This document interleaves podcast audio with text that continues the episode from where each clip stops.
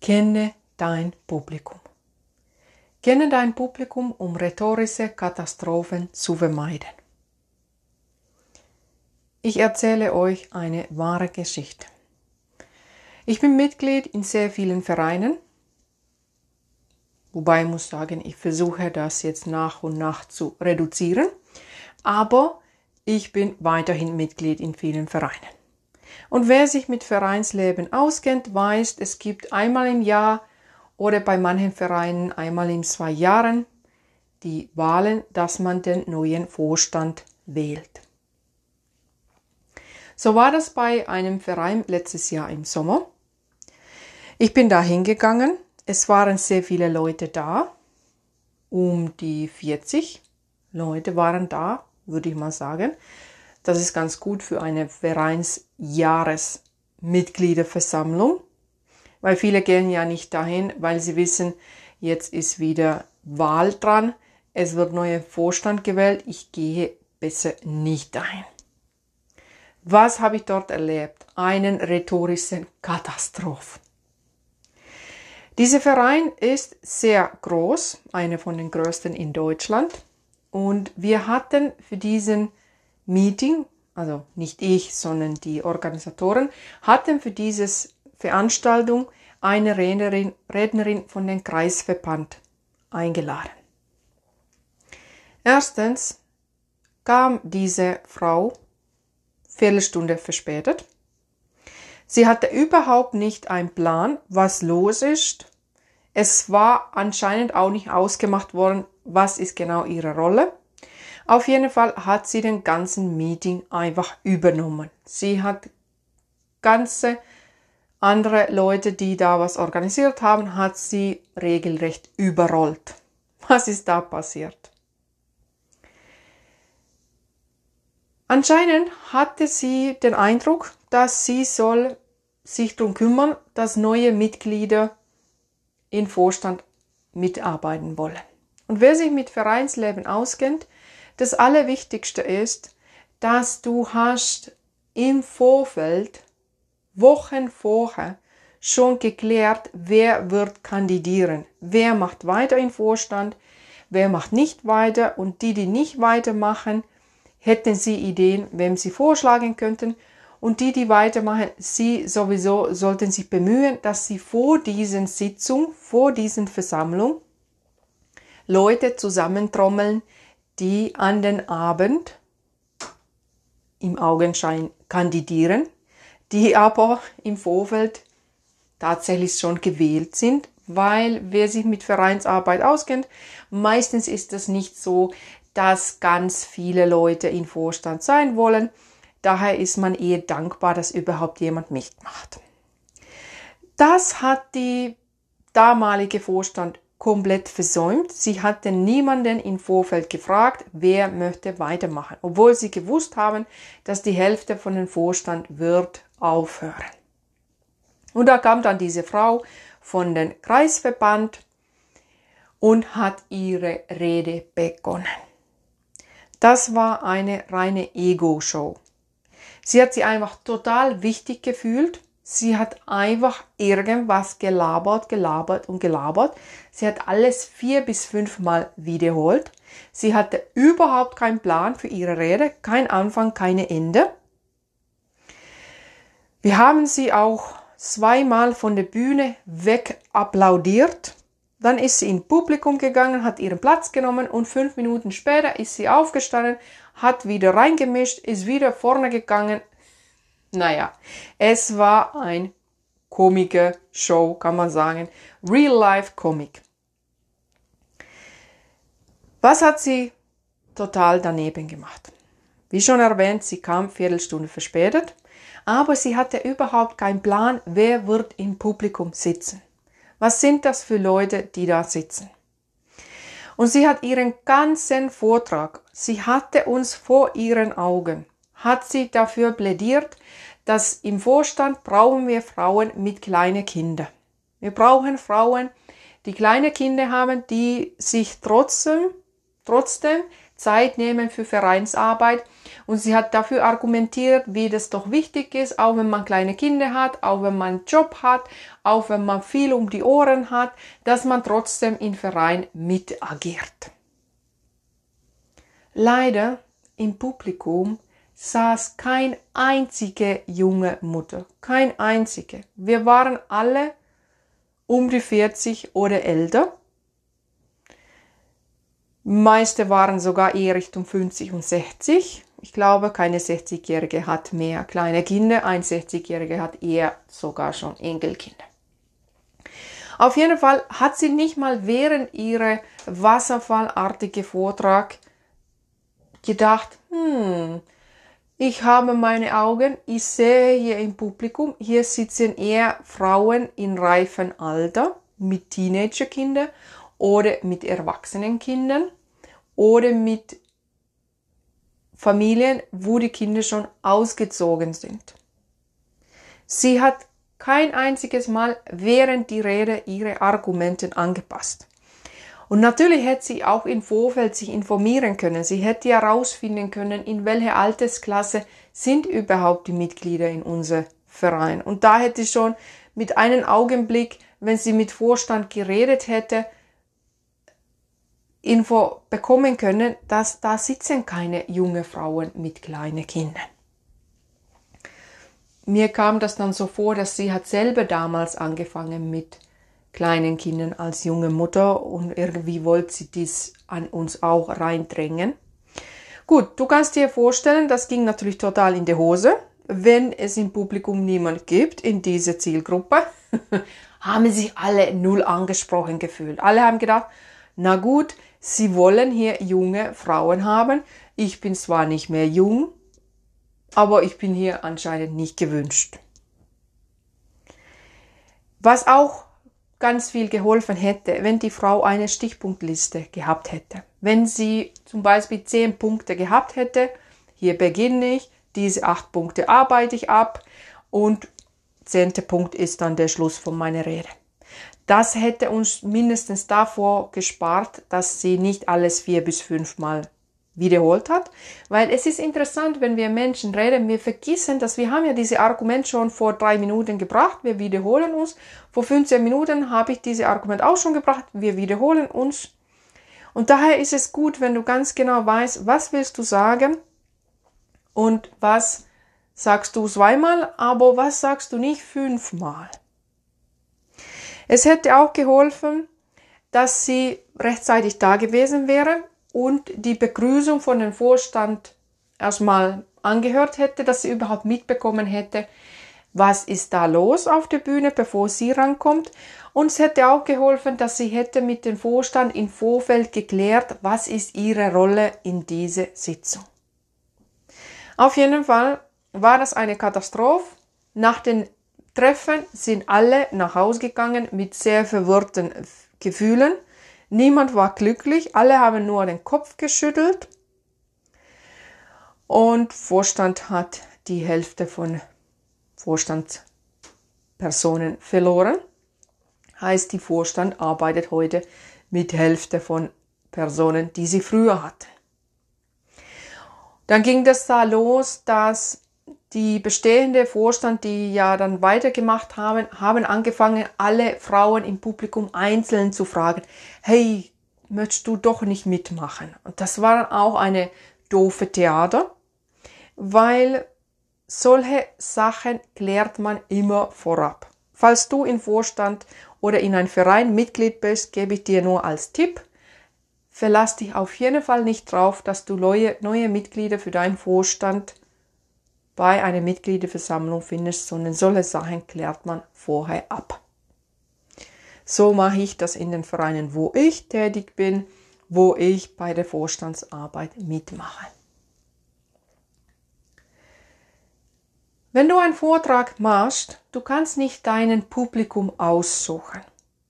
Du musst deine Botschaft anpassen zu deinem Publikum.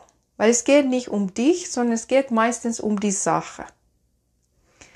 Und daher, wenn diese Frau zum Beispiel Viertelstunde vorher da gewesen, Viertelstunde vorher da gewesen wäre, dann hätte sie schon gesehen, was für Frauen sitzen im Publikum. Und wenn sie ihre Stichpunktliste gehabt hätte, hätte sie ihre Argument mit jungen Müttern einfach durchgestrichen und hätte gesagt, Vorstandsarbeit ist super für Frauen mittendrin im Beruf. Du bekommst frische Ideen, du lernst neue Leute kennen, du lernst neue Sachen, du darfst dich hier voll einbringen und es ist ja super, du hast daheim keine kleinen Kinder mehr, du hast eher mehr Zeit für deine Hobbys. Mit solchen Argumenten hätte sie viel besser gepunktet. Aber gut, diese Punkte hat sie gar nicht gebracht. Wenn du einen Vortrag oder eine Rede hältst, erinnere immer, es gibt immer im Publikum zwei Prozent, die dich für niemanden halten. Dann gibt es zwei Prozent, die denken, du bist mega. Und die große Mehrheit, die 96 Prozent ungefähr, denken, ja, du bist okay, jetzt nichts Besonderes, du bist angenehm, aber die finden dich jetzt nicht wie ein Superheldin. Und du solltest immer deinen Vortrag für die 2% halten mit voller Begeisterung, dass die restliche 96% mitzieht.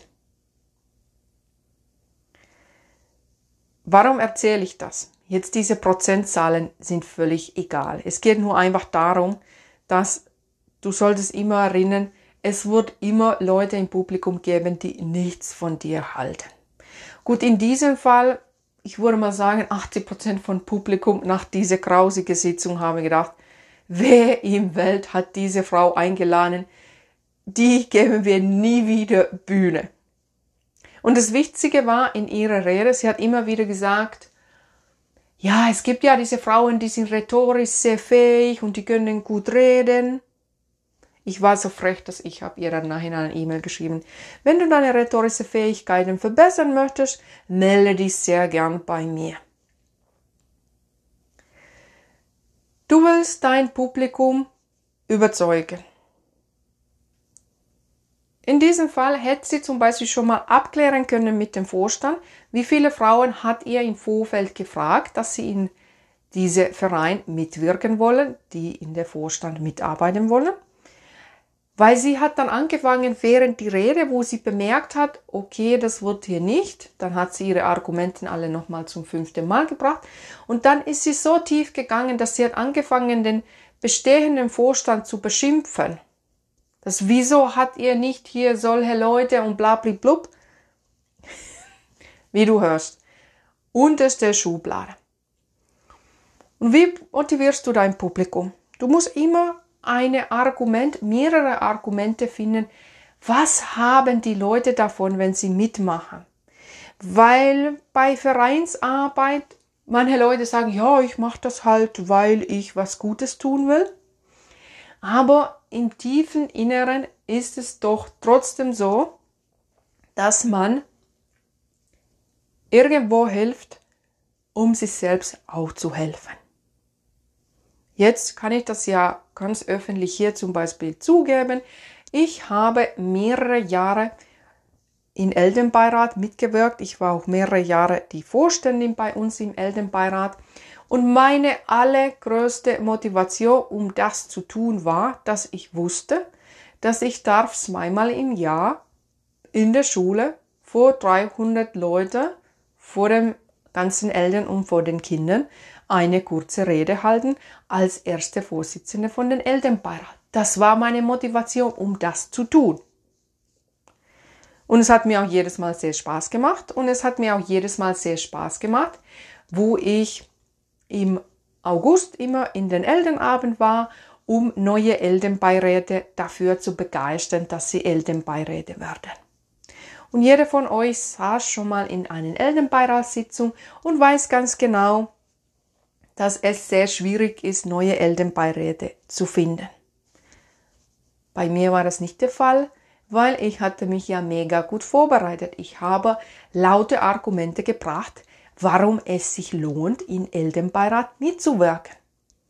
Aber trotzdem habe ich das nicht gemacht aus Liebe zu Schulkinder oder aus Liebe zu Kinder zu unterstützen, sondern rein aus egoistischen Gründen. Weil ich wollte auch etwas über Führung lernen. Ich habe auch sehr viel gelernt in den Jahren, wo ich da mitgemacht habe. Habe sehr viel über menschliche Kommunikation gelernt, über Organisieren, wie man Leute motiviert, um was zu tun. Es hat mir sehr viel gebracht. Und natürlich war ich dann Ende glücklich, dass ich diesen Amt weitergeben durfte. Aber da ich ja Vereinsleben und ehrenamtliche Engagement mag, habe ich mich dann gleich danach in anderen Tätigkeiten verpflichtet. Und deswegen, wenn du Leute jetzt begeistern willst für Ehrenamt zum Beispiel, suche die Punkte, die diese Menschen dazu bewegen, mitzumachen. Was haben die davon, dass sie in diesem Verein mitwirken? Was du auch achten kannst, wenn wir jetzt weg von Vereinsleben kommen, ist das, was sind das für Menschen, die im Publikum sitzen? Haben sie selber Tickets gekauft? Haben sie selber Geld ausgegeben, dass sie deinen Vortrag zuhören dürfen? Oder sitzen sie hier, weil sie müssen? Weil ihre Arbeitgeber hat gesagt, hier zu dieser Uhrzeit in diesem Saal, da sitzt ihr alle und wir haben einen Keynote Speaker gebucht. Da musst du natürlich einen ganz anderen Vortrag konzipieren für so ein Publikum, die nicht freiwillig da sind, als für ein Publikum, die selber dazu entschlossen hab, hat, ich sitze hier, ich habe sogar Geld dafür bezahlt, dass ich hier sitzen und zuhören darf. Und vor allem, bevor du überhaupt anfängst, deine Rede zu konzipieren, Überleg dir immer, was ist dein Ziel? Ist dein Ziel, dass die Leute viel lachen während deinem Vortrag? Willst du einfach, dass die gut drauf sind und dich erinnern als eine lustige Speakerin? Ist dein Ziel, dass sie irgendwas tun, wie zum Beispiel jetzt im Vorstand anfangen mitzuarbeiten? Ist dein Ziel, dass sie dein Coaching buchen? Ist dein Ziel, dass sie irgendwas anders tun? Ist dein Ziel, dass sie sich bewerben bei dir in der Firma, bei dir was kaufen? Oder ist dein Ziel einfach, dass sie motiviert zurück zum Schreibtisch gehen oder zurück zu ihrem Arbeitsplatz gehen nach deinem Vortrag? Und meistens, wenn du als Redner, Rednerin gebucht wirst, kannst du auch mit dem Auftraggeber darüber reden, was ist das Ziel von deiner Rede? Was will dein Auftraggeber erreichen mit deiner Rede. Komm auf keinen Fall mit der Idee, ach, ich gehe mal dahin und mir wird schon was einfallen, ich schau mal die Publikum an. Bitte nicht. Das ist Unterschätzen von deinem Publikum, weil dein Publikum hat extra Zeit genommen, um da zu sein, um dich zuzuhören. Und daher respektiere die Minuten von deinen Zuhörern, überziehe nicht, und erzähle nicht irgendwas Belangloses, sondern plane ganz gut voraus, was du sagen willst. Wenn du bis jetzt hier zugehört hast und gedacht hast, jo, klingt gut, ich würde auch gern auf der Bühne reden, ich würde auch gern Leute für irgendwas überzeugen, aber ich weiß, dass ich habe in meiner Sprache ganz viele von diesen Fülltönen, ähm, ähm, mm, die stören. Und ich habe gehört in diesem Podcast, die Frau hat kein einziges Mal solche Töne genutzt. Wie hat sie das gemacht? Das interessiert mich jetzt. Ich bin ja Ö- und R-Trainerin. Ich helfe Menschen, ihre Lückenfülle, ihre Brückenlauten, ihre Öms abzuschaffen. Weil ich sage, es bringt gar nichts, wenn du den besten Struktur für deine Rede hast, die beste Stimmvariation hast, die besten Sprüche, die besten Inhalte, wenn immer wieder das Wissen ähm, ähm, äh, ist. Das lenkt dein Publikum ab und es kann auch sogar bis so weit kommen, dass dein Publikum fängt an Strichlisten zu führen, weil sie ständig nur warten, wann kommt der nächste Ton und somit hören sie natürlich gar nicht mehr, was du tatsächlich zum Sagen hast. Wenn das dir alles bekannt vorkommt, Geh einfach auf meine Webseite irmeli.info und schau, was da los ist.